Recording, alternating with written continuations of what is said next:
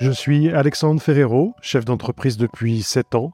J'ai décidé de partager ma propre expérience de l'entrepreneuriat avec une thématique un peu spéciale, celle des premières fois, mes premiers recrutements, mes premiers salariés, mon premier salaire, ma première dépression suite au départ d'une de mes salariés qui m'a volé un des plus gros clients de l'époque.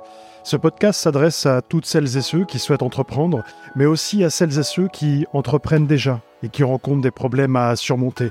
Mon principal objectif, c'est de transmettre mes connaissances dans ce domaine, qu'est l'entrepreneuriat. On glorifie très souvent l'entrepreneuriat, mais c'est loin d'être un long fleuve tranquille. Et seuls ceux qui savent se remettre en question et qui comprennent que les obstacles ne sont que des tremplins vers la réussite ressortent grandis de ces expériences. Il y a toujours une raison pour laquelle on rencontre des difficultés. Mais même dans l'obscurité, il faut rester attentif à la lumière. Salut tout le monde. On va parler d'un truc que les entrepreneurs ne voient pas souvent et ne font pas souvent. C'est un peu comme les éclipses, c'est assez rare et surtout c'est furtif. Vous voyez de quoi je parle? Ben, Je parle de vacances. Et donc là, je parle de mes premières vacances en tant que chef d'entreprise. Alors, faut savoir que j'ai monté ma boîte de télémarketing en septembre 2016 et j'ai pris mes premières vacances en août 2018. Donc, au final, j'aurais attendu 23 mois pour prendre mes premières vacances. Mais en réalité, toute la préparation qu'on fait pour monter une entreprise, ça compte aussi. Et moi, j'ai vraiment commencé à être à fond sur ma boîte en février 2016. Donc, on va dire deux ans sans prendre de vacances, même si c'est un peu plus. Et encore, je connais moi beaucoup d'entrepreneurs qui n'ont jamais pris de vacances, même au bout de trois ou quatre ans. Après, ce n'est pas une compétition. Le but, ce n'est pas de ne jamais partir et de se dire je suis dans le top 3 des entrepreneurs qui ne prennent jamais de vacances. Pourquoi ce n'est pas un jeu? Bah, Tout simplement parce que c'est votre santé mentale dont il est question et il faut vraiment la préserver. Alors quand je dis zéro vacances en deux ans, je parle vraiment de zéro break, zéro petit week-end, pas de repos le week-end non plus, rien du tout. En gros, ma vie se résumait à 6h le matin, je me lève et à 6h30, j'étais déjà dans mes bureaux. Je finissais le soir vers 22h et ça, c'était tous les jours comme ça. Mais vraiment tous les jours. Non pas du lundi au vendredi, non, je parle de 7 jours sur 7, c'est-à-dire du lundi au dimanche. Le week-end, en gros, je préparais ma semaine pour les clients et pour mes salariés. Et à l'époque, mon salaire, c'était 1326 euros exactement. Mon nouveau patron, c'était les acédiques. Et faire du 7 jours sur 7 à ce prix-là, il y en a très peu, croyez-moi, qui seraient capables de le faire. Et c'est justement parce que je n'étais pas focalisé sur cet argent à l'époque que pour moi, ce n'était pas difficile de vivre avec cette somme.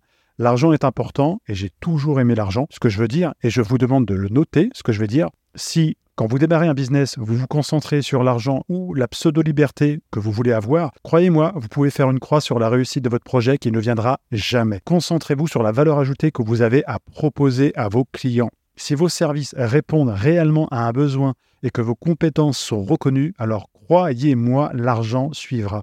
Pour revenir à mes premières vacances, je suis parti donc dans le sud de la France en août 2018. Pourquoi en août? Parce que mon activité à cette période-là est assez calme, donc pas de grosse urgence à gérer. À l'époque, j'avais trois salariés, dont deux qui gagnaient le triple de mon salaire et qui, pendant mon absence, étaient dans nos bureaux à Noisy-le-Grand. Comment dire? Est-ce que j'ai apprécié mes premières vacances? Alors oui et non, et il y a un peu plus de non que de oui. Pourquoi?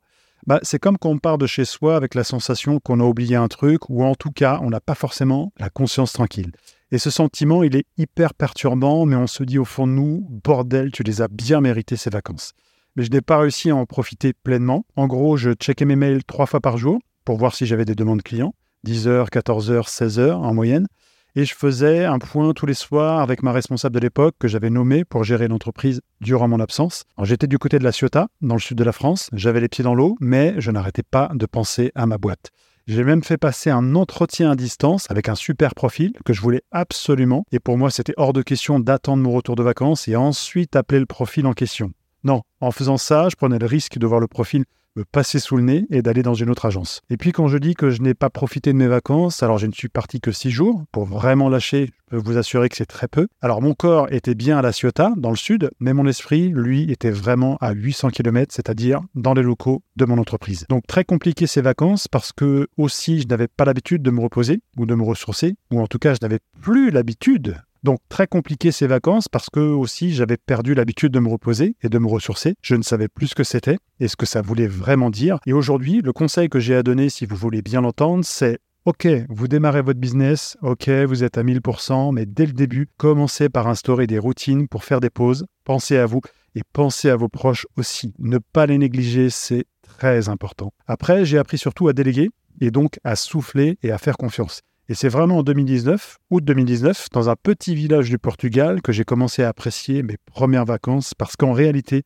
Mes premières vacances, c'était celle-ci. Il y avait de la nature à perte de vue, je lisais tous les matins à 8 heures, j'allais faire 20 minutes de sport pour m'entretenir.